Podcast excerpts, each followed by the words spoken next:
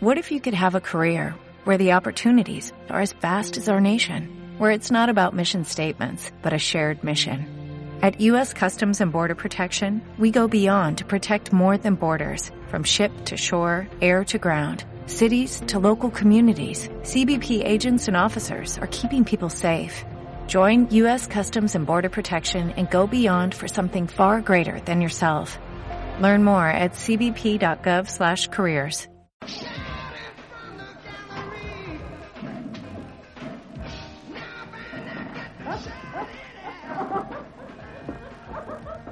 ¿Queréis algo, chicos? Solo queríamos ver de cerca esa ropa que llevas. Os mola, ¿eh? Pareces un figurín. Vamos, tronco, si buscas un burger vegetariano llegas tarde, cerró el verano pasado. En realidad estoy buscando el número 14 de Batman. Eso es algo muy serio, amigo. Solo hay cinco en existencia. Te equivocas, solo cuatro. Llevo tiempo buscando los otros ejemplares. Mirad, no pueden poner el 77 de Superman al lado del 200. Aún no le habían atacado con kriptonita roja. Y tampoco puedes poner el 98 junto al 300. Lori Lemaris aún no había aparecido en la serie. ¿De dónde coño has salido? ¿De Krypton? De Phoenix, Arizona. Pero tengo suerte. Voy a vivir. Aquí. Chicos, calma, un momento. Vamos, esperad un poco. ¿Qué te parece este? Vampiros por todas partes. No me gusta el cómic de terror. Este te gustará, chico de Fénix. Podría salvar tu vida. ¡Lo tengo, lo tengo! ¡Eh! ¡Vamos, cerca! ¡Eh! ¡Os cabrones! ¡Dejad esos cómics! ¡Eh! ¡Esperad un momento! ¡Detenedme!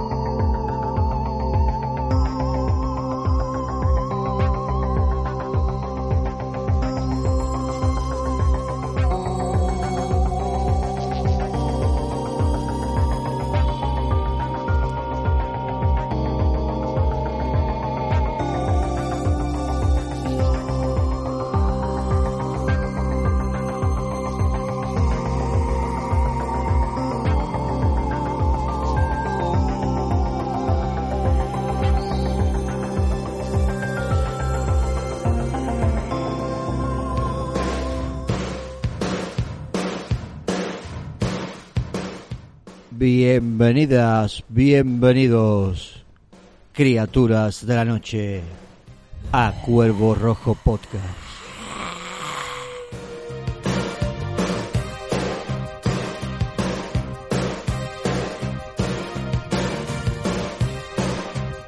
Soy Fauli, guardián del laberinto, y estamos invitados esta noche a una convención especial.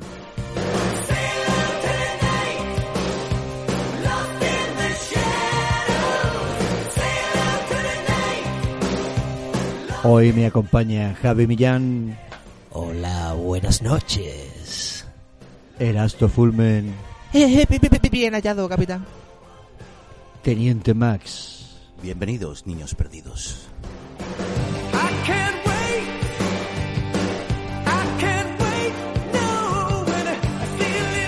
Jóvenes Ocultos, Lost Boys, una película de 1987, hoy en Cuervo Rojo.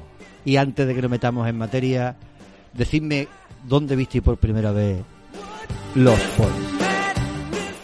Bueno, yo, eh, Jóvenes Ocultos, que es como yo la alquilé en el videoclub por primera vez, la vi efectivamente en videoclub, ¿no? Recuerdo perfectamente alquilada la película y, y bueno, ahora hablaremos, ¿no? Pero es una película eh, creo que bastante importante y significativa en, en la adolescencia de mi generación. Yo también la vi de, de videoclub. que fue una de las... La vi como, creo que mucho de, de mi quinta, como la continuación de los Goonies, ¿no? Y esto fue un subidón, el principio del heavy metal. ¿Y tú eras tú? Yo no la vi en su momento y no la he visto ahora. Y por eso en este programa estoy poniendo las copas, sirviéndote el bourbon por Amado Líder. Y no, y no le hable tan fuerte al micro que me lo va a asustar. Ah, perdón. Vale, háblale suave. Suave, suave, suave, suave. Sí, Vaya- que va, que va la noche de sustos. ver, Por eso mismo. Bueno, pues yo la, la vi en, en la tele, no la vi en, en vídeo no la fue alquilar. Yo cayó, no sé si fue un sábado cine o una de estas... Eh, Alucine. Pues fue en el año 88, 89 mínimo. Y fue la tele. Luego la, la alquilé, que lo comenté días antes de que grabáramos, comenté que, el- que yo la cogí ya eh, llegando a, a Santa Carla. No, no el principio principio, que es el- lo que después vamos a contar todo en mm, no un detalle máximo, fotograma por fotograma.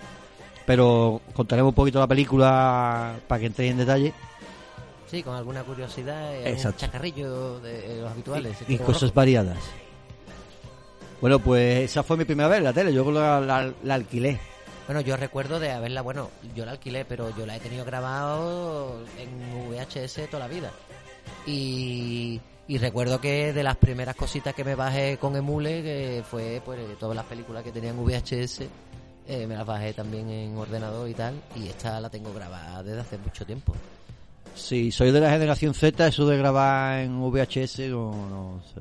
Porque- ni, ni puta idea tenéis. Porque esto, pero todos aquí eran, erais muy peques, demasiado para verla en el cine de chicos, ¿no? en el Bueno, yo- 87. En el 87 tenía yo 7 años. No, hombre, en el 87, claro, tenía yo ya nueve años. Lo que quiero decir es que eh, no fue una película que quizá en el cine, en Cádiz en concreto, pues a lo mejor estuvo una semana o dos semanas y a lo mejor pues no, no fue fácil verla en el cine, ¿no? Porque pudo estar poco tiempo si es que la, pusieron.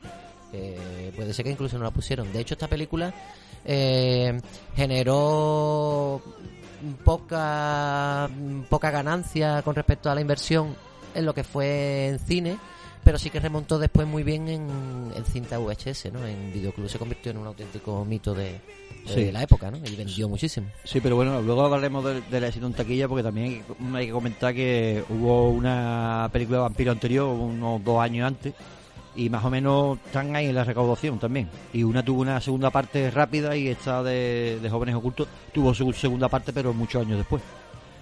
Bueno, a- para meternos en situación ya y entrar en, en bien al trapo, vamos a empezar con la ficha técnica, todo el reparto y hacemos una breve sinopsis y, y empezamos al lío. Bueno, pues si te parece empezamos con la ficha técnica y artística y, y bueno, Lost Boys o Jóvenes Ocultos como se tradujo aquí en España, eh, es, como hemos dicho antes de 1987 eh, de Estados Unidos, la dirección a cargo de Joel Schumacher y el guion es de Jennifer Fisher, de las chicas de oro, por, veo, veo por aquí. Sí, era, de- era una de las guionistas de las chicas de oro. También James Jeremías, Geoffrey Noam, que participó en Indiana Jones y la Última Cruzada. Sí, él, él- él- él fue contratado pa- precisamente por el director. que Luego cuando hagamos, hablemos de los detalles de la película y de producción y demás, hablaremos sobre esos temas. Bueno, hablaremos de que eh, eh, inicialmente se le ofreció a Richard Donner, pero Todo, eh, todo, todo, todo eso ahora después lo hablamos en, el, en la parte de producción. Todo esto es para que los que nos están escuchando ahora se mantengan a la escucha hasta que nosotros nos dé por hablar de eso, ¿vale? Así que Aquí como el sálvame. Bueno, seguimos con la fotografía a, a cargo de Michael Chapman, eh, el director de fotografía de películas tan míticas como Toro Salvaje o Taxi Driver, ¿no? Exacto. O sea que no es moco de pavo. La música eh, a cargo de Thomas Newman.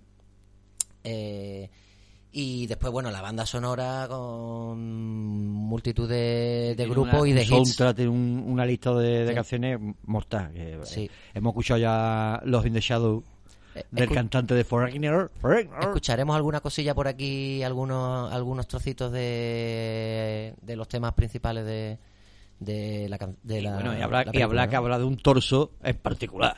Hombre, el, el señor del saxo no puede quedar no puede quedar sin Hombre, por favor. comentar.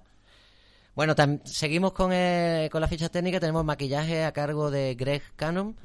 de, también eh, el encargado de los maquillajes de Drácula de Bram Stoker, de Francis Ford Coppola. También ha trabajado con, con Schumacher en otras películas, pero ahí consiguió el Oscar, por ejemplo, en maquillaje. Y bueno, y aquí ya llega la parte de producción y aquí sí que aparece Richard Donner, que aunque no, no la dirigió, sí que participa en, en, la, en la producción.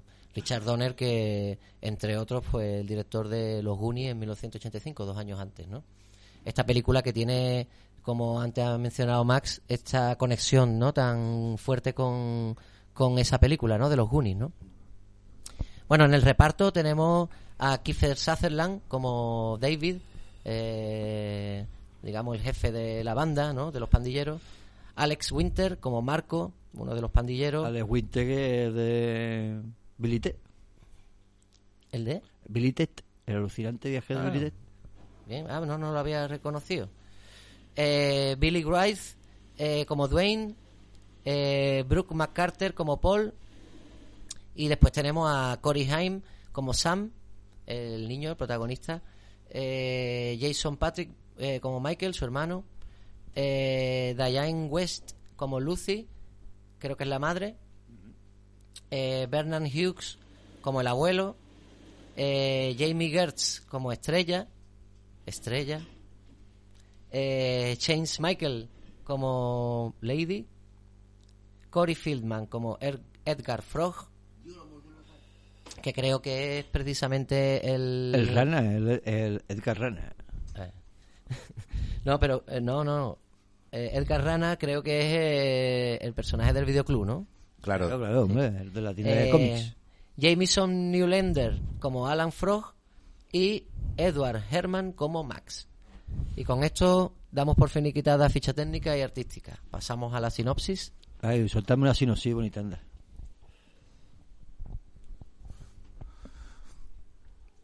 Los Boys. Una mujer recién divorciada cambia su lugar de vivienda a la ciudad de Santa Carla, un pueblecito pesquero a las afueras de Los Ángeles. Ah, Vuelve a casa, a casa de sus padres. Da la casualidad que Santa Carla es uno de los lugares más peligrosos de Estados Unidos.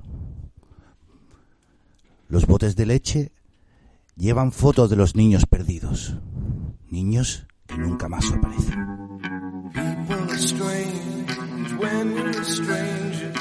Faces look ugly when you're alone.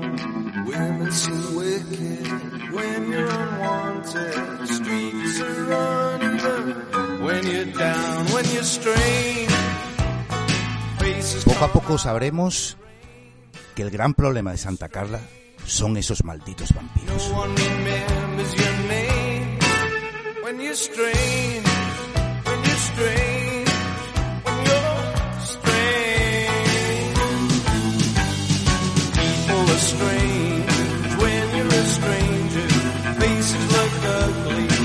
Bueno, pues ya que tenemos esta maravillosa sinopsis y vamos al, al grano con, con la película. En, en Jóvenes Ocultos, como yo no la pillé en el momento, inicia con una preciosa vista de pájaro así y ese enunciado y el temazo, y el temazo que lo escucharemos al final. Eh, y, y va entrando a la feria y vemos ya por primera vez la pandilla y vemos que tiene una trifulca con otro con otra banda. Y ahí es cuando el guarda de seguridad lo, lo saca de la, de la atracción y poco después atacado por una entidad que vuela. El guarda de seguridad, digo. Se toman sus represalias, Ahí está. aunque no se sabe. Eso es. Y luego ya venimos a. Vemos ya a Santa Carla, que hay que decir que es como un personaje más, porque al principio de la película nos va dando una vuelta mientras los personajes principales, la madre y los hermanos, van hablando. Claro, porque, perdona que te interrumpa, Fali, pero si te, si te das cuenta, nos presenta primero la ciudad de noche.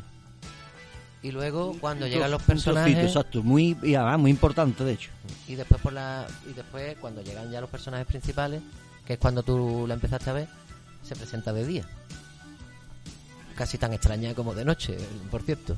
Porque esa, esa escena, esa intro llama mucho la atención, ¿verdad? esa escena que es casi como rodada por las calles, ¿no? En plan documental un poco y se ve que esa gente no son eh, decorados ni son extras. Eso son la gente que había allí, vamos. Por ahí dando, dando su paseo dando matutino. piña. Eh, Estaba muy, muy, muy guay esa visita, ¿no? A Santa Carla. Ahí nos va presentando a los, a los tres, tres de los personajes. Hemos conocido a la pandilla de primero al principio, en esa introducción, y luego ya cuando la película está en los créditos y demás, vemos como eh, la familia de tres miembros, ¿no? los dos hermanos y la madre van interactuando y vamos conociendo, como tú dices, la, la ciudad diurna, ¿no? Y vemos una de las cosas que llama mucho la atención es, eh, aparte del cartel que por detrás pone que es la capital mundial del, del crimen, eh, es todos los carteles que hay de desapariciones, un montón de, de- de desapariciones en la, en la ciudad. Y van a casa del abuelo, como bien decía Max en la sinopsis, y mm, van a casa del abuelo que se hace el muerto el cabrón. Nada más que llegan ellos, para prepararlo para un infarto. Sí, podemos decir que el abuelo tiene un humor negro así especial. ¿no? Muy, muy suyo. Un poco Van Helsing. Claro, claro. Poco a poco, no, eso, bueno, que acababa de hacer un pedazo de spoiler, pero sí, sí. Sí. Tenemos eh, ahí que Van Helsing, pues la figura del abuelo además se revela al final como un personajazo que, que querríamos a lo mejor unos minutos más de, de ese personaje en acción, ¿no? Pero en, este- en esta primera parte lo que vemos es la adaptación de, de Michael y Sam a ese nuevo pueblo pesquero y cómo se van sociabilizando, ¿no? Bueno, y de, y de la madre también, ¿no? Porque yo quería hacer, eh, ahí hacer una pequeña, ¿no? Nos presentan a los personajes y a la familia, que es un personaje más, ¿no? Es. Es una mujer divorciada que se tiene que mudar y tiene que regresar a casa de sus padres. Y además, una de las cosas que le dice el padre cuando llega, le dice, ah, eres la única mujer divorciada que conozco que le va mejor.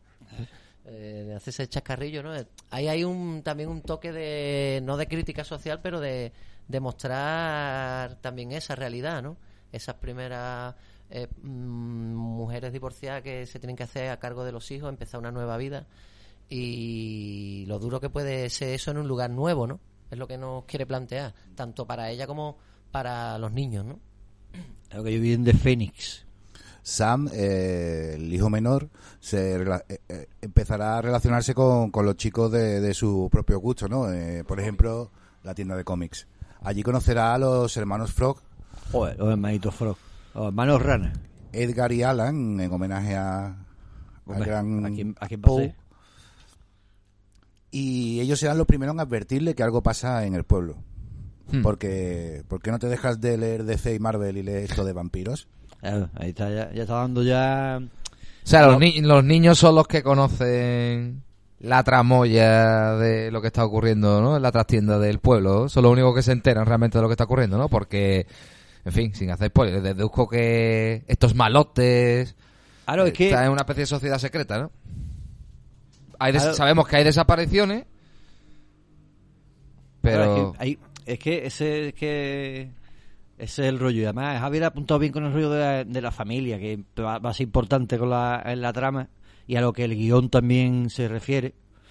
Y, y nos ha presentado un, un personaje que es la ciudad primero, luego ya la presentación de los personajes per se, en sí, todo, todo el tiempo, que al abuelo y a la madre y a los dos hermanos. Y cuando se separan por la noche, como bien ha dicho Max, uno se va con, con un grupo y otro con otro. Y ahí tenemos a los hermanos, a los hermanos Rana, Frog. Son los, los hijos de los propietarios de un videoclub, de un videoclub, perdón, de una, tienda, de cómics, una librería. una tienda de cómics de bastante, bastante raro también los padres, hay que, hay que decirlo. Son un poco los, los otros Goonies que no salieron en los Goonies. Exactamente. eh, De hecho, uno es un Goonie, vaya. De hecho, uno es lo, uno de ellos. lo hemos mencionado antes, pero y esto, esto no es- este ambiente, este aire en la película no, no existiría sin, sin los Goonies, ¿no? Y vemos ese espíritu de, son los mismos roles casi, eh, y un, se crea una aventura que, bueno, ahora está muchas series intentando copiar este estilo de película, ¿no? Y de serie, ¿no? Tenemos ahí Stranger Things o tenemos otras cosas. La verdad es que estos días que la he estado revisando para, bueno, para comentarla y tal, eh, de reconocer que me ha sorprendido lo bien que ha envejecido esta película. ¿eh? Me ha parecido mucho mejor de lo que me podía, podía yo recordar. Sobre todo después de, bueno, a lo mejor ahora que vemos tanto, tantas cosas y analizamos tantas cosas, lo, la miras con otros ojos y la verdad es que me parece una película que está muy bien, ¿eh? Sí, y comprende también cosas que después...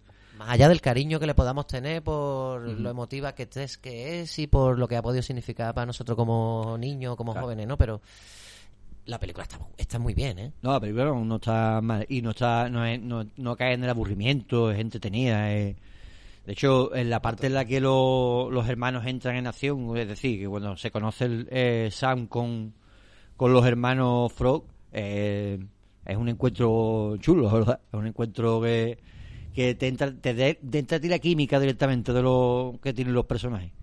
Y también cuando el hermano mayor va detrás de Estrella, que es la, la chavala. Claro, hemos dejado a Michael así buscando un poco de ambiente por, por la noche de Santa Carla y vemos que s- se encuentra con, con una chica morena eh, que parece que le, le sigue el rollo. Un paibón.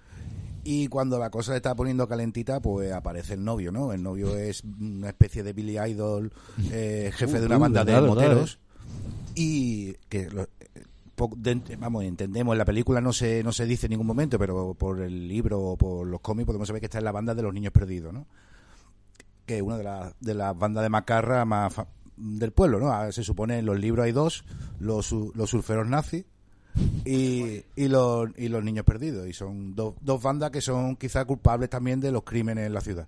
Las desapariciones, etcétera. Claro, se les culpa a ellos. También hemos visto al principio de la película una especie de bestia voladora que ha acabado con la vida de dos, arrancando el techo de un coche. Entonces.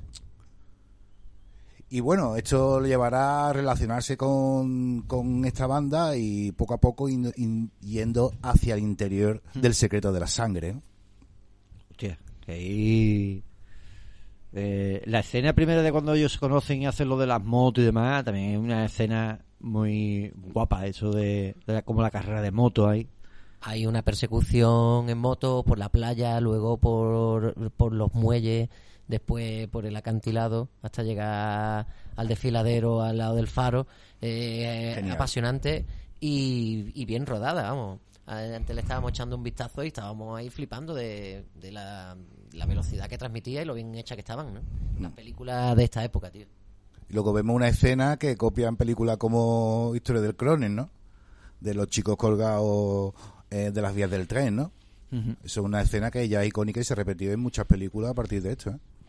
Mientras que los hermanos Frog conocen a Sam y aquí el locuelo Michael va persiguiendo a su interés romántico, la madre, sorprendentemente, llega hasta un videoclub porque hay un niño solo frente a la puerta Hmm. y ahí conocerá a Max, el dueño del videoclub, que precisamente parece que tiene como un rifirrafe con la pandillita. Hmm.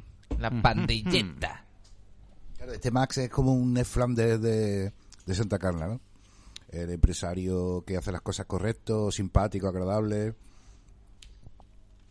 Pero saben, sabe, sabe, conoce. O sea, quiero decir, lo que qué personajes, en fin, esto conocen solo los niños, ¿no? De la existencia de no de esa de ese que de esa banda de moteros malotes, en fin, que tienen una especie de doble vida, ¿verdad? Los niños, en- los hermanos Frodo en principio no localizan a los vampiros como ellos, sino es a través de ciertas circunstancias que van ocurriendo. Se van dando cuenta de que ahí hay algo... cuando Sam necesita ayuda y les pide les pide consejo, ¿no? Porque lo primero que debemos es decir, ¿cómo podemos detectar que alguien es un vampiro? Ahí está, ahí está. Ahí vamos, a- vamos a vamos a ver. Manera clásica. Voy a empezar yo, ¿vale? Manera, una manera clásica dicho en, en, en otra que no es por aquí. Em, el espejo. No se reflejan en los espejos. Buena. Muy bien, aquí, aquí se... Aquí ocurre, ¿no? Cuando Michael eh, realiza el- la senda de la sangre, como ha dicho antes Max, eh, empieza a tener los efectos secundarios de haber consumido esa sustancia. Además, si, no, si lo explicamos así en plan sustancia, pues queda mejor, porque queda con el doble sentido que, que creo que el director también que quería transmitir con la forma de, de hacerlo, ¿no? Porque no olvidemos que, tal como se nos presenta el, el acto vampírico aquí, es a través de unos adolescentes con una apariencia rockeros, rebeldes, tal. eh, son unas malas influencias más allá de, de su vampirismo, ¿no? Guau, ya, ya entramos en alegoría. En, en qué podría querer decir el director Cobb. Podemos, podemos. Después le sacaremos alguna. Podemos decir también que normalmente los no muertos están vigilados por los que se llaman los perros del infierno, Sí, señor. Aquí también aparece un perro del infierno. sus vigilantes diurnos. Sí. Que eso se repite en uno de los sitios donde se repite en Underworld, que utilizan a hombres lobos. Que de Ahora el hecho, primer mordisco. exacto, de ahí va sacando eso de lo de los hombres lobos. Y, y esa es otra de las maneras de saber si es vampiro o no. Bueno, pero, bueno, Bueno. tiene un, un tío que duerme por la mañana y tiene al perro guardián ahí. Eso no es. El espejo es más efectivo. Bueno, me habéis dejado la fácil. No salen de día. El sol. Es ahí. hasta que no se descubrió el vampisol, no. Ahí está, hasta que, hasta que no. Pero eso es porque los vampiros no saben de física, porque en verdad la luz de la luna es la luz del sol reflejada. Vale, otra, otra, otra, otra buena. Eh, el alimento.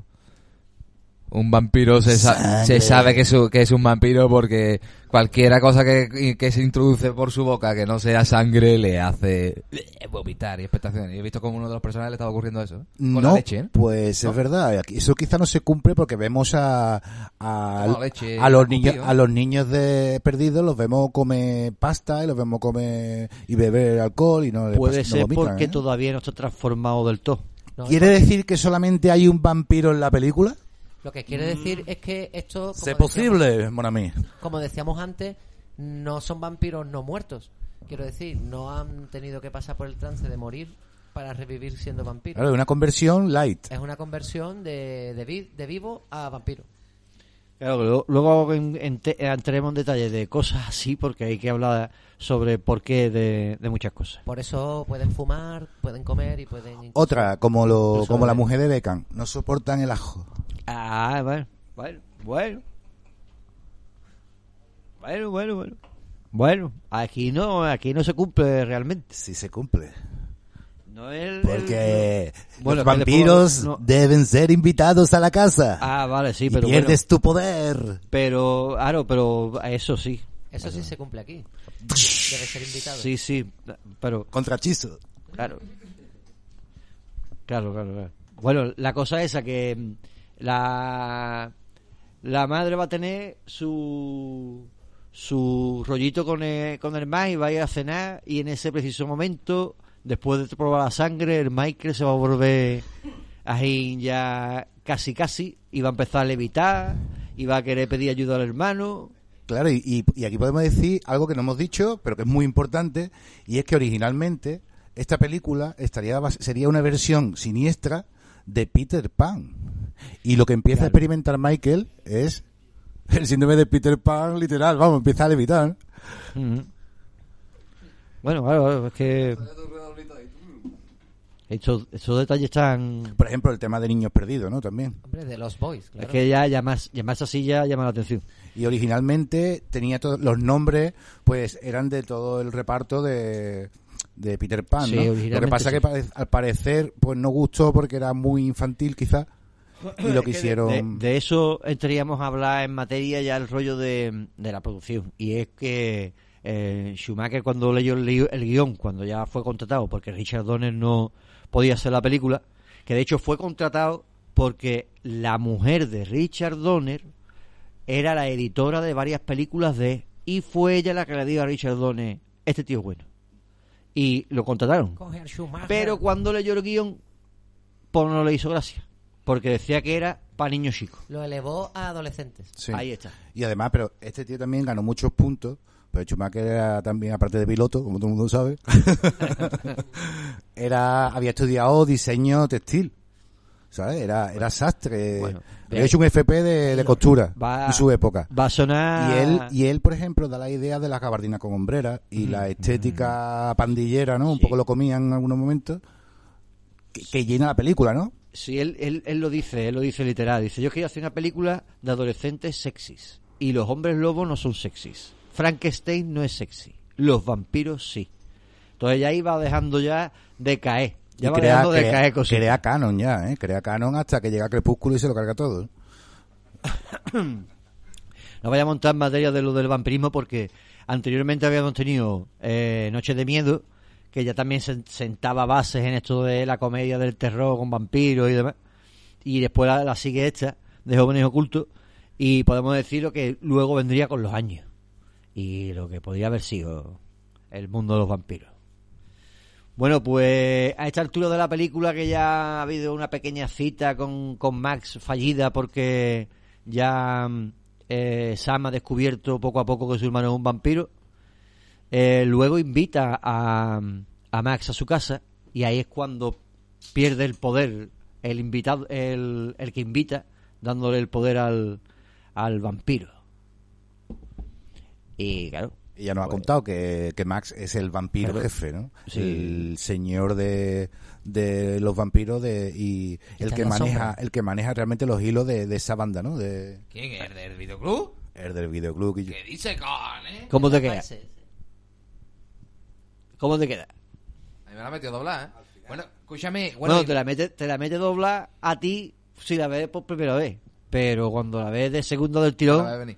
Ya, tra- ya tuve todas las pistas Bueno, que hay. como tenía un riff y rafe con los pandilleros, o sea que ese No, riff la- y rafe era totalmente... Es que- Tapadera, tapadera. Es que, es que claro, es riff y- del director. cuando, cuando tú cuando tú ves que tiene un rifirrafe con la pandilla y luego ves que tiene un perro guardián, ¿no?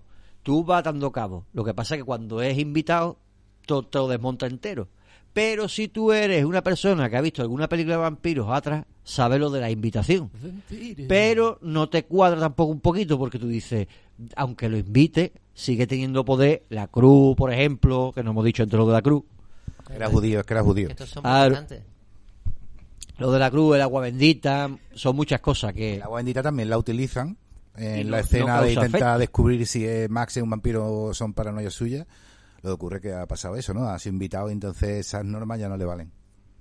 Aparte que eso lo han sacado los niños del cómic y bueno, pues puede Y ser eso, verdad o no. y, y ojo, que eso yo creo que es una de las cosas que in- innova, creo yo, en eso, porque Pero ¿cuál es el canon? El canon que propone la película para... Las características del vampiro. Del vampiro.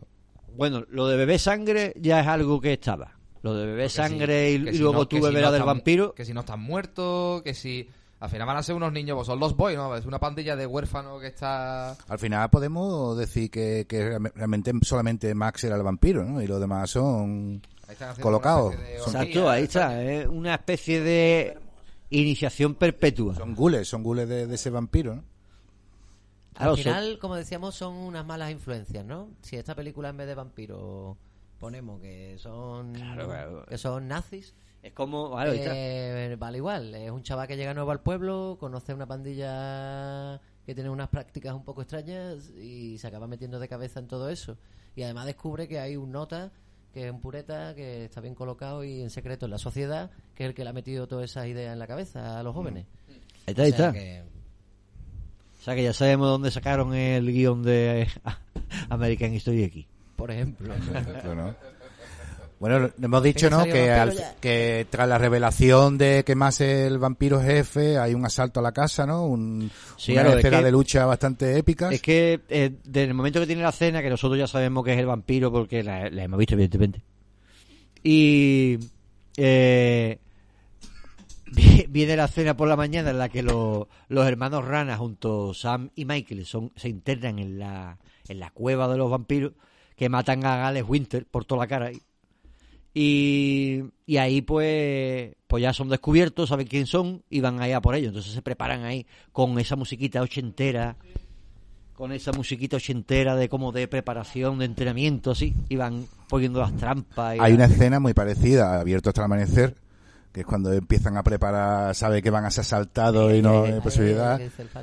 Y se, se preparan todas las trampas, ¿no? Una bañera llena de agua bendita. ahí, con los ajos metidos también, por, por, por si acaso, más todavía.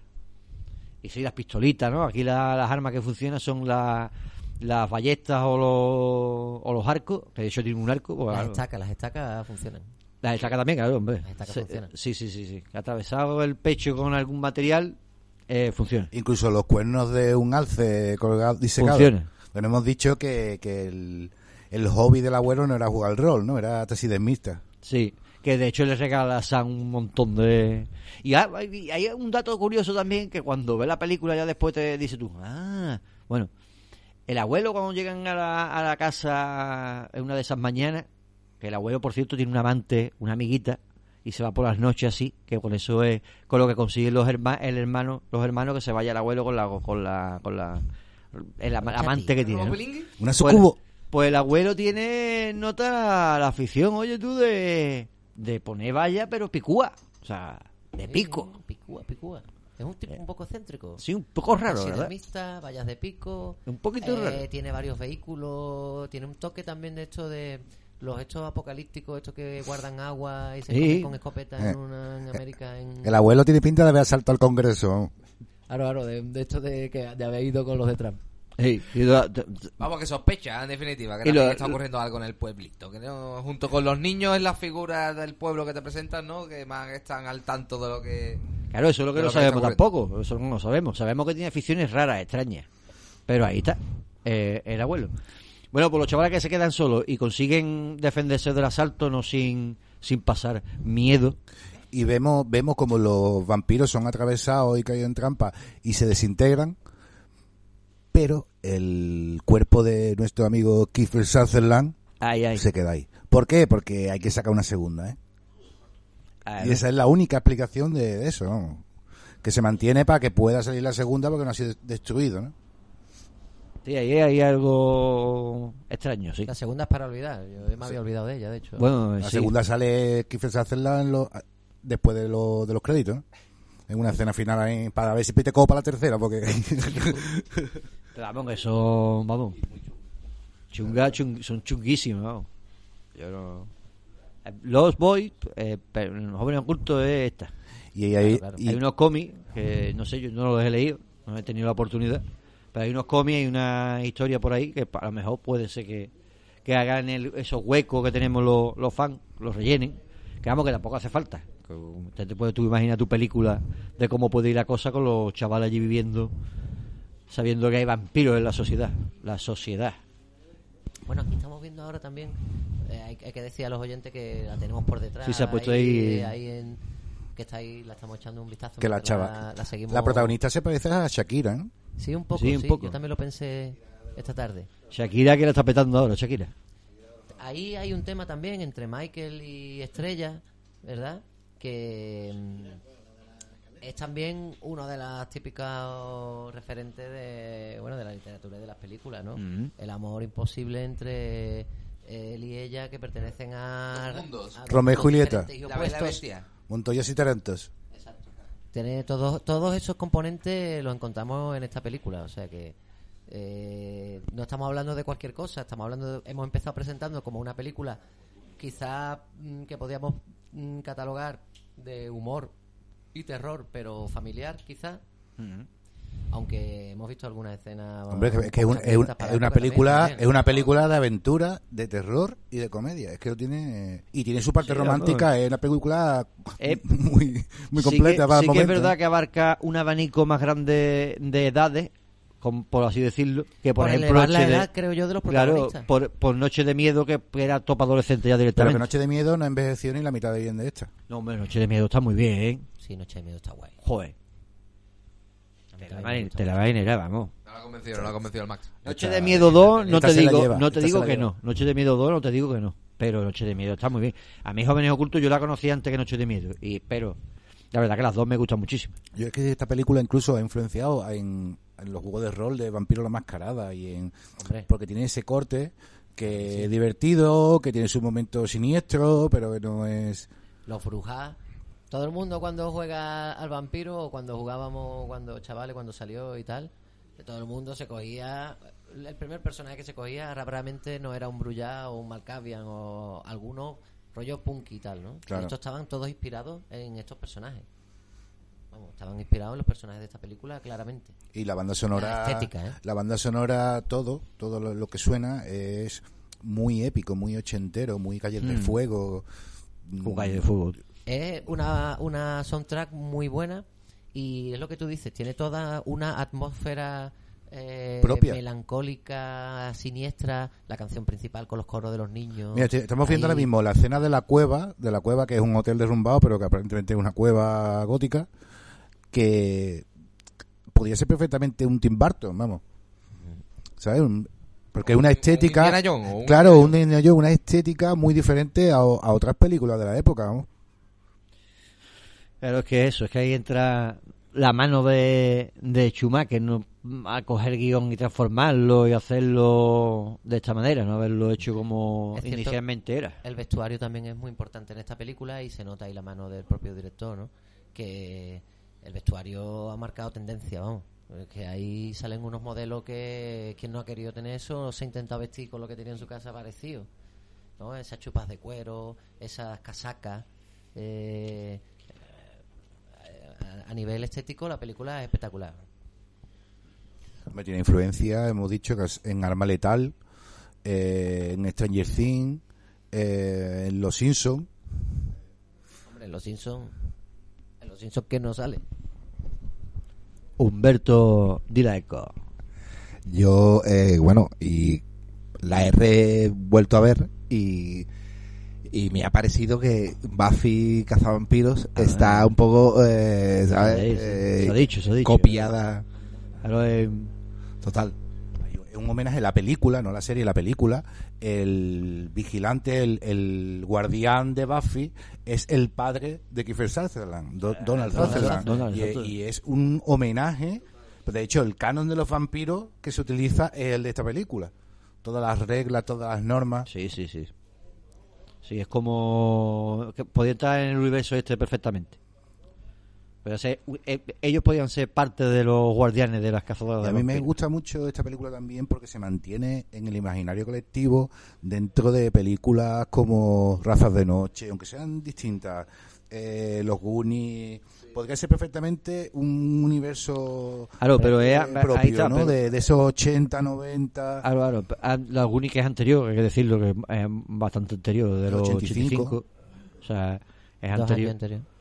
Pero, pero sí, entra dentro de, de esa revolución que fue lo de las pandillitas y las bicis, porque después también tendríamos la pandilla alucinante, la de Monster Squad, Monster Squad, o sea que eh, eso se dio cuenta la gente. De hecho, Amblin tiene la culpa de que de muchas de estas cosas, porque los Gremlin también pasó lo mismo.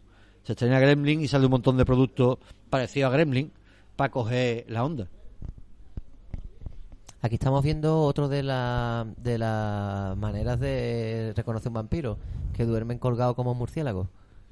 Y con los pies llenos de pelo. Y Habéis que dicho, sigue- antes, habéis dicho antes algo de los Simpsons, ¿no? Sí, en la Casa del Terror. Que es donde, donde ahí también siguen las pautas de, de esta película, claro.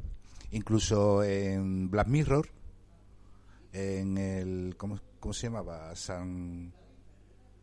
Sí, San sí, Juniper. eh, San Juniper, ¿no? Puede ser. San Junípero. Sí. San Junípero. Hay referencia también a, a los Boys. Porque, porque la ciudad es muy parecida, ¿no? La de San Junípero a la de Santa Carla. Si no es la misma, vamos. Bueno, el, antes que estábamos diciendo de, de- del asalto y demás, que todo se resuelve con, con la figura de, de Max queriéndose ya hacer con todo y todo el rollo. Y, y dice, aquí estoy yo. Y llevarse a Lucy. Que de hecho, Lucy, ¿quién es Lucy? Lu- En el, yo me refiero en el mundo vamp- en- vampírico. En Mina. Harker. en Mina Harker. Y hay un momento, ¿no? Que le amenaza con romperle el cuello a Sam si no se convierte de, de motu propia y convertirse realmente en una vampira. Es decir, aquí sí va a haber. La señora Sí, de, de la noche. De la noche. Ahí está. Y ahí tiene ahí Andy Warhol estaría contento, ¿no? Porque aparece el minuto de gloria de- del abuelo, ¿no? Ah, que el abuelo que- entra de la mejor forma, el estilo John Norris total. qué casualidad. Y entra derribando el muro con su coche y atravesando con... Con, Con- una de esas estaquitas que estaba haciendo, ¿eh? que le gusta, ¿eh? como la taxidermia. Esa marquetería. Vamos, que no era la primera vez que, que atravesaba un coyote en la carretera el viejo. Hay que decir que ahí, que ahí dice la mítica frase, ¿no? Cuando se va por su bebida. Y dice la mítica frase, ¿no? Claro, Sí. eh, todos los supervivientes de ese, de ese ataque vampiro se quedan en blanco viendo como el, el abuelo se baja tranquilamente del coche después de haber atravesado al vampiro, se va al frigorífico, se coge su latita de cerveza y dice... Diría que es zarzaparrilla. propia. Dice, si hay algo que no soporto en Santa Carla, son esos malditos vampiros. ¿Qué, qué máscara, abuelo, bicho. Se la marca el cabrón. Se la pega en la gafa de Tour de Forward. El abuelo se había tomado dos Viagra a las seis de la tarde y llegó matando vampiros el cabrón. Es otro. Otra. Si, si podemos buscar el símil con Charles Bronson y Yo soy la venganza. Bueno, an- antes de que vayamos a hablar de detalles de producción, ahí en detalle y demás de, de eso, ¿tenía algún dato o algo sobre la banda sonora, alguna cosa que queráis decir sobre la banda sonora, sobre los temas de la banda sonora, los participantes de ella o algo? Si... Yo ahora mismo no tengo la, la lista aquí, pero de memoria inspirando de Coco te digo que. El Uram, ¿no? El de Foreigner. de- de- bueno, de Doors. A mí me parece, People Strange me parece aquí ya, vamos, que se hace, se hace eterna. Ya yo no sé si cuando la escucho me viene a la mente Jim Morrison o me viene la película, realmente. Se ha Claro, convertido en un que fenómeno sale pop. Jim Morrison en la película ahí en un pedazo de primer plano. de Sí. un Hay que, de- hay que decir que el tema de la película no es de, de Jim Mor- de, de Doors, es, es una versión de un grupo llamado Bunny and the Mix o algo así. Ajá, por eso te, te, te digo que sale el tema ese, pero que. eh, Sí, y te además, suena- como, como, como icono de la cultura pop, Jim Morrison sale, como tú has dicho, en el... Exactamente, en sale ese, ese homenaje, ¿no? Después el tema de apertura, que no recuerdo del grupo que es, Eh, que existe, ¿no? El grupo, no me acuerdo tampoco. y ese está genial con los coros de los niños, que se te mete en ambiente total. Y bueno, tenemos que no hemos hablado de, del torso más recordado de Hombre. los 80. Tim Bueno, Capel ahí. Vamos a escuchar, vamos a escuchar el tema. vamos a escucharlo.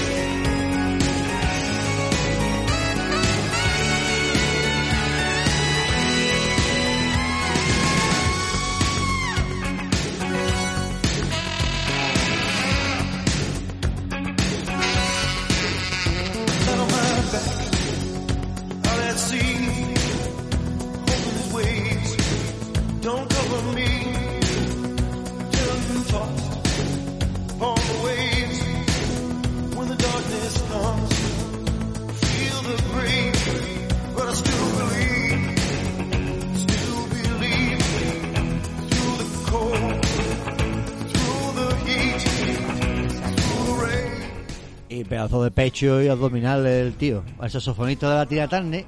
De ahí y saca este tema.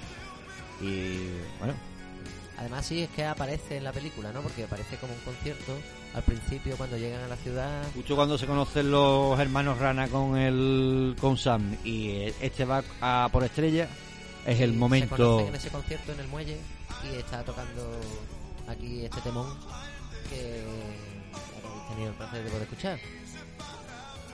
Eh, la verdad es que sí, la banda sonora no tiene desperdicio.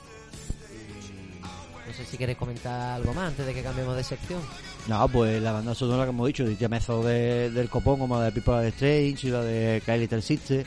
Eh, luego hay, algo- hay unas que están acreditadas dentro de la banda sonora en la película, como hemos dicho, la del tema de World This Way de, de Aerosmith. Ah, vale. Eh, pero están dentro de la, de la banda sonora. Y no, temazo, el, el de los In the Shadow, ¿no? Del cantante de Foreigner, ¿no? En solitario. Y ya, una banda sonora, no pelotazo tiene- del no tiene 15. desperdicio. Bueno, pues ahora con los, mm, los datos de producción y estos de datos de interés que ya hemos dicho antes que Joe Schumacher fue elegido por, por, por Richard Donner gracias a la mujer y entra en el proyecto que decía que eran los vampiros eran sexy y demás. Eh, él lo monta todo y lo que coge al guionista, a los primeros guionistas de la, de la, de la película, que es la, Fisher y el, y el Jeremías, pues al Bond lo coge y lo contrata porque ya ha trabajado con él y es el que lo pone también en sintonía con lo que la juventud en ese momento pues le gusta. Es como que mm, a lo mejor generacionalmente en esa época estaba más pegado a esos veinteañeros, ¿no? Que, o, o, o adolescentes. Eh, otra cosa que, que hay dentro de la película, que es curioso, hay un poste en el, en el cuarto del chavalín de Rob Lowe, muy guapo, que dice tú, hay que ver lo que le gusta al Schumacher, los chavalitos bechitos, guapete. Pero tiene que ser guapo y joven para salir sus películas. Esto se, está- se puede convertir en un tema escabroso hablando de, además del protagonista de esta película. Que sabemos que eh, denunció, vamos, públicamente haber tenido problemas de abusos sexuales, no en esta película, pero en la anterior, la siguiente, ¿no?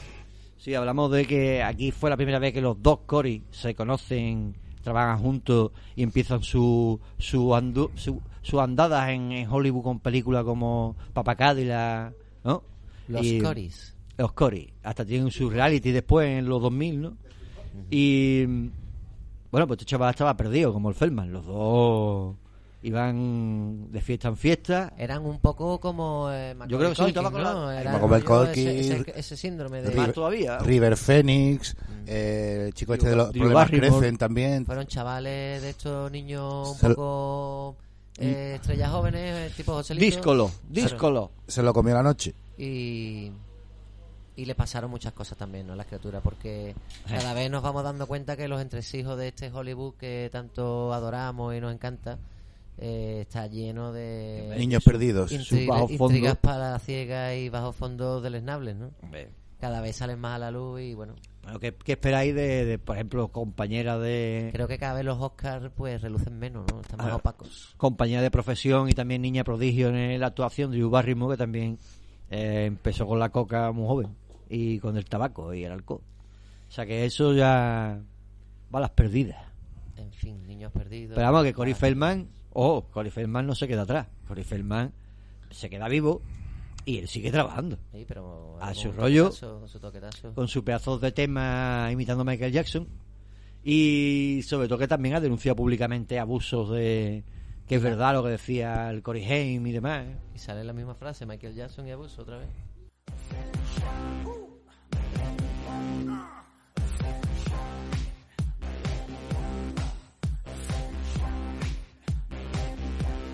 Sabemos que están los vampiros y los monstruos. Ya sabemos quiénes son los monstruos. Esos son reales. Los vampiros están en las películas. Bueno, pues otro dato a interés de, de, la, de la película, no con la, sí con la película y no con, con ella en sí, como el, el verla, sino que en Arma Letal, que se estrena cuatro o seis meses antes, sale Ah, sí. un, ca- un cartel de cine anunciando que van a echar El éxito del año. que es el éxito del año. Y de hecho, hablemos de recaudación, que son 8 millones y medio lo que costó hacer la película, no 8 millones y medio, 9 millones, y recaudó unos 24 o 25 millones.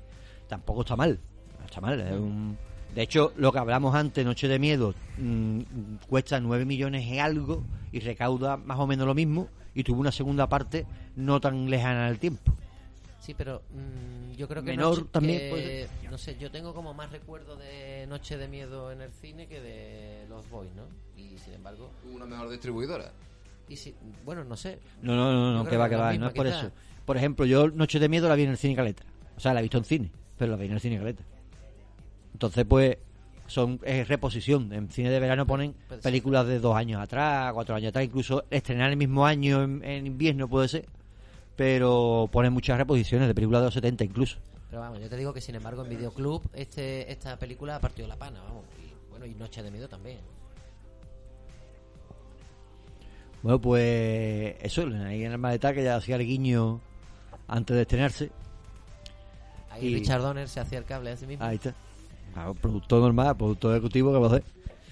Bueno, pues la parte del la parte del guion que hablábamos de lo de, eh, de que iba a ser Wendy, iba a hacer lo, de hecho los hermanos Edgar, eh, Edgar y Alan, que es la referencia a Edgar Allan Poe, como decía Max, eh, iban a ser unos unos Boy Scouts que se iban a enfrentar a unos vampiros adolescentes. Entonces pues ahí estaba el rol este de los niños perdidos y demás. Y eso es lo que cambió este hombre que dijo, mira, vamos a ponerlo chavales con moto. Eso se le ocurrió a, a Schumacher yendo en bicicleta. Estaba haciendo deporte en bicicleta Y le pasaron unos y, moteros y ahí que por empezó- poco lo tiran. Claro, y él empe- empezaría así con su rostro de las mallas así, y empezaría, Dios, si fueran adolescentes de 18 años, en moto, con gabardinas de cuero y, pelo hombrera. ahí, oh, esto es una maravilla. Claro, ya él se, se va imaginando, ¿no? De hecho, contrata a Jason Pat, contrata a Jason Patrick por guapo, sobre todo, por guapo, porque el tío era guapísimo. Sí. Y quería a Kiefer Sutherland, a Kiefer Sutherland, porque lo había visto en varias, en, en varias películas inglesas eh, y, y le gustaba el, el- el actor, ¿no? Y también lo quería. Y, pero pa- para el papel de estrella, sin embargo, quería una chavala rubia, porque él se imaginaba una, a una chica inofensiva, así, ¿no? Que necesitaba ser cuidada, ¿no? Pero el Jason Patrick ofreció a la, a la Gerth, que era la, la que temía convirtiéndose en estrella, y con una audición que hace, pues convence al, a Y da, Schumacher. y da todo el pego porque eh, tiene ese ambiente, ese, ese aspecto como un poco la cíngara del jorobado de Notre Dame, ¿no? Ah, ahí está, ahí Eh, está. un toque exótico que no es tan americano, anglosajón, típico tal. sin quererlo lo vuelve más a lo que él- la intención que él quería volverlo un poquito más más, más digamos más adolescente más hasta y darle un toque de madurez también. Porque ya sea de- ya sea demasiado. Y y bueno el papel de, de ella lo coge porque el hizo padre había trabajado con ella en una obra de teatro y tenía muy buena química. Ahí habría algo más seguro. Claro, y bueno, y el, los mayor- la mayoría de actores son desconocidos, los de los vampiros, ¿no? Estamos hablando de, de Alex Winter, que después sería el de la alucinante vieja de Billy Ted y, y Freaks, por ejemplo. Y. mm, Bueno, Kiefer Sutherland en esa época sí que... No, no, era, eh, era poco conocido todavía. eh, era, pero- pero aún- eh, de hecho, esta es su primera película estadounidense. Como, sí, sí, lo Línea dice. Mortal no es lo de esta dice- época. lo- de después, es posterior. Ah. Vamos, en esta época se hartó hace películas, vamos, por lo menos. Ya después de- después de aquí- Ahora, ahora ya mm, hace mucho tiempo que yo, desde luego, no sé si, si ha hecho algo. Eh, Me sale los guardianes, en los guardianes de la galaxia especial Navidad. El protagonista, bueno, sí, el coprotagonista. Bueno, pues entonces. ¿Quién? ¿Desde cuándo Kiefer Sutherland es eh, el Kevin Bacon, cojones? Es verdad, es que los mm, verdad, cuando se vuelven viejos se vuelven Hostia, muy parecidos. Tenemos aquí un parecido de esto de que lo confunden. es verdad, es verdad, Claro, que, que se confunden. Bueno, así. antes, antes ha dado el Teniente Blete eh, otro parecido razonable, ¿no? ¿Cuál era? ¿El de Rubio este con Obi-Wan? o- Claro, con eh, Kiefer Sutherland con. Con McGregor, ¿no? Con Iwan McGregor. Harry ¿no? Potter con Bilbo, con Frodo. Ah, sí, claro, claro. Yo creo que son la misma persona, nunca salen juntos. Eh, Bueno, mira, yo también, ¿te acuerdas que me confundía? Aquí el personaje de Max me creía yo que lo hacía eh, eh, Cronenberg. eh, hostia, es verdad. Bueno, que tenemos, Cronenberg- tenemos que- al malo de razas de noche, como Que Max. no es, no es. Claro que no es, no es, que que no es, no es. lo que te estoy diciendo. Esto no puede ser. Esto es el efecto Mandela, tío. Efecto Mandela en, en Jóvenes Ocultos. Bueno, Jóvenes Ocultos, Lost Boys, peliculón. Si no lo has La visto, estás tardando. La verdad es que mira que Cuervos Rojos somos puñeteros y, y solemos darle cera a las películas y sacarle y sacarle cositas, pero la verdad es que la, creo que la hemos tratado con bastante cariño porque creo que es una película emblemática, ¿no? De una de una generación y, y merece todos nuestros respetos, por lo menos por mi parte. Y quién sabe, te puede salvar la vida. Eh, claro, claro. Pero bueno, esto también podían pensar, hostia, me voy a poner pesado. Esto podía pe- poder pensar también de Noche de Miedo. Y también podían pensar lo de Monster Squad, que te pone de sobreaviso. A Pandilla Alucinante también te enseña Está guay. que a los hombres lobos se les puede golpear las pelotas. Bueno, pues eh, un buen repaso a, a Jóvenes Ocultos. Eh, ¿Algún de- dato más que queráis aportar sobre la película o sobre alguno de sus protagonistas? Bueno, yo no sé si sabéis cómo se tituló la película en Argentina y Uruguay. De- pégale ahí. Pues en Pégale. Argentina y Uruguay, será que la vieron muy familiar, le, le pusieron de nombre Que no se entere mamá. Que no se entere, mamá. Bueno, puede ser como el comentario que dice, ¿no? Dice, Joder, Mike, te has convertido en un puto vampiro. Verás cuando se entere mamá. Creo que, ah, claro, se quedarían con eso desde el principio y dijeron, eh, Así le vamos a llamar. así le vamos a llamar. Solo en Argentina y Uruguay, porque en el resto de Latinoamérica creo que se llama Los Muchachos Perdidos o los... eh, o algo así, o los también jóvenes malditos o una cosa así, depende del, del país y de la Muchachos región. perdidos, sí, sí. Chicos desviados. Bueno, otra de las cosas que podemos sacar, si quisiéramos sacar eh, un mensaje o algo, ¿no? Eh, podría ser la conversión, eh, el drogadicto, ¿no? A la droga que está enganchado por el hermano, ¿no? Claro, y claro, ocultando lo otro y quiere decir la verdad, ¿no? Sí, que no lleva ese mensaje. De hecho, Bueno, eh, es una lectura. es la que tú le sacas, ahí está. La que les quieras sacar. O el Max, que es el típico ese, el típico pareja que encuentras cuando ya eres ya maduro y tal, y te sale rana, ¿no? Y al principio Ahí es está, muy está. amable y tal, y después sale muy rana. Ahora, ahora saldría Sale en, el monstruo. ahora saldría en Fest Days. Quiero decir, le podemos sacar filo a muchas cosas, ¿no? Como las que hemos comentado antes, pero al fin y al cabo es los ojos que, lo, que la miren.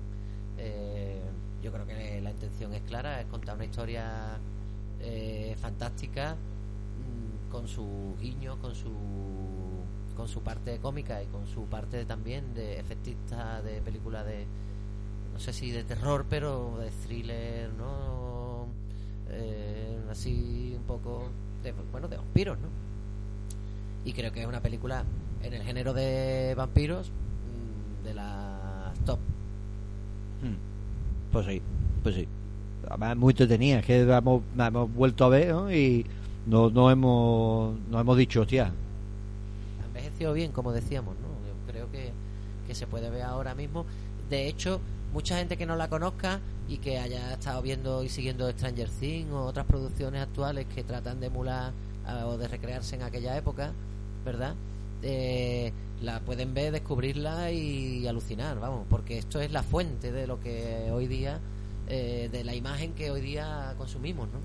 Y es una cosa que se nos ha pasado, pero que está pasando ahora mismo la película junto a nuestros ojos, es que la escena final donde el abuelo echa mano de la botellita antes de decir su frase final, es un líquido rojizo con una botella de cristal muy decorada y se queda eso en el tintero para lo que pudo ser y nunca fue. hay que- Insinuando que estaba bebiendo sangre, ¿no? hay que decir Y lo hay, sa. hay que decir una cosa, yo tengo el, el Blu-ray este que hicieron de aniversario, no sé qué, y, mm, y en esa escena precisamente el Cory Feldman, cuando la está comentando, dice, hostia, el abuelo sabía todo al principio, el cabrón, y no dice nada. O es un vampiro también, porque se bebe el líquido, un líquido extraño. ¿Qué es lo que tiene en la nevera? Que no quiere que toquen los nietos. ¿No? Eso dice el Cory Feldman. Sin embargo, el Cory Haim, que lleva un puestazo, que no lo he dicho antes, en el, en el, en el, en la reunión de, para la película, para, para el Blu-ray, para hacer los comentarios y demás, el Cory Haim va con la boca torcida, todo el tiempo. Va, cada vez que habla se le tuerce un poquito más. Ahí está. O sea, yo no quiero insinuar nada, ¿eh? Hay otra cosa que no he dicho es que el, el Alan, el, el hermano de, de- del Cory Feldman, en esta, en esta contraparte, el Jason Newlander, eh, hizo el casting y no lo pasó. Dijeron, tú no vales para la película. Y ahora hubo un error en el proceso de casting para volver a llamar a gente y llamaron otra vez al teléfono del nota. ¿no? Y el representante, el representante le dice que yo que me han llamado. Cuando tú vayas de segunda, tú a la prueba, pero no digas que tú la has hecho ya. ¿Vale? Y entonces el nota llega allí, se presenta, hace la prueba y esta vez la pasa. Pero realmente fue por un error. Ahí está, tuvo su, su chance. Ya sabía, ya sabía. Ya sabía la- ya no ya- era improvisación. Ya, ya sabía lo que tenía que hacer. Bueno, vamos a ir. Bueno, ese- ahí para el casting, Adam Salder también se presentó. Sí, se prese- y- exacto, sí. Tuvo... También se barajaron otros nombres para. Para. Para aquí Satelar, ¿no? Si Para- hubiera sido española, pues ahí habría estado el Vaquilla, el Torete. Claro, claro, claro, ha sido de cine kinky de vampiro. Ay, o- mm, otra de la de los de- de- que hemos dicho antes de, de Alan, que, que era también la primera película que hacía y que después no tuvo repercusión ninguna. O sea que, que ahí se quedó. Además que participa en las siguientes partes de, de Jóvenes Ocultos. Señoría, está amaneciendo, ¿eh? Y el Cory Feldman, y el Cory Feldman, eh, para hacer el papel, el Schumacher le dice, tú tienes que ser Rambo. Y le pasó toda la filmografía de Stallone y el Chuck Norris. Y él en, la- en- en los comentarios del Blu-ray lo dice, dice, yo me pegué un montón de semanas viendo películas de Chuck Norris y, de, y del Stallone y derivados para meterme en el papel. De hecho, hubo un- un- una parte en el guion, en la prueba de guion, que cuando está con el, con el Corey Haim, ¿no? Haim, y, y empiezan los dos a interactuar, hace como un poquito de vis cómica y le dice el Schumacher que no, que es se- serio. Que ahí también la, cómica, la parte cómica de eso. Bueno, dicho esto, vamos a ir ya despidiéndonos, que Sí, va a salir eso. Hemos dado un buen repasito hasta ya los, rasca- los chascarrillos estos finales, ¿no? Que yo creo que la hemos de- deglutido bien, ¿no? Así que, bueno, yo, yo creo que es recomendable. De- desde mi punto de vista, yo la recomiendo a los oyentes. Categoría AB positivo. Yo, bueno, pues, como parte que no- como parte contraparte que no la ha visto, la verdad que me habéis, habéis- mientras la estamos viendo aquí de fondo, que y con vuestros comentarios, análisis y valoraciones, Hay, que- mm, hay que decir que Blete ha estado abducido entre los 80 y los 90. No sabemos dónde ha estado. No, coño, ahora se ha dado la circunstancia de que, de que, ¿verdad? Que, coño, pues sí, que tiene buena pinta, que me la apunto, que es para verla, una deuda eh, irreparable. Una deuda pendiente con los Irreparable, 80, sí, ¿eh? sí, no, reparable, vamos. Con la humanidad. Y que nada, un placer. Un pla- un placer, pues nada. A Vayan verla. despidiéndose ya de, del holgorio, vayan despidiéndose de, de la noche y vamos metiéndonos en la cueva, en ese hotel derruido, y vamos a echarnos ya la, la siesta diurna. Así que despídanse. Pues nada, eh, un placer como siempre eh, estar este ratito aquí con la tertulia, con la película de fondo y pudiendo mm, echar un, una buena velada con una película tan querida y tan tan apreciada para mí. La, la primera del año, la primera que espero de muchas del año 2023, cabezones. Está del carajo. Un placer y hasta la próxima. Pues yo espero que se haya, hayáis quedado con ganas de, de ver la peli, porque la verdad mm, es la típica película que, aunque pase el tiempo, la hayas visto muchas veces, siempre tienes un sábado por la tarde de sofá pa- para ese ratito. Y nada, recordad, eres un vampiro, Joseph. Nada, una gran película de, de lo que nos, de las que nos gusta a nosotros, divertida para ver en el fin de semana y en el tiempo libre, incluso una noche aburrida después del trabajo te puede alegrar el día y nada, un placer eh, y nos vemos en la próxima. Cuervo Rojo. Bueno, pues nada, lo pueden escuchar en iVoox, en iTunes, estamos en Facebook, en Twitter, en Instagram, nos pueden contactar como Cuervo Rojo Podcast. Yo soy Fabri, guardián del laberinto, y espero que nadie me atreva a decir el pecho con una estaca.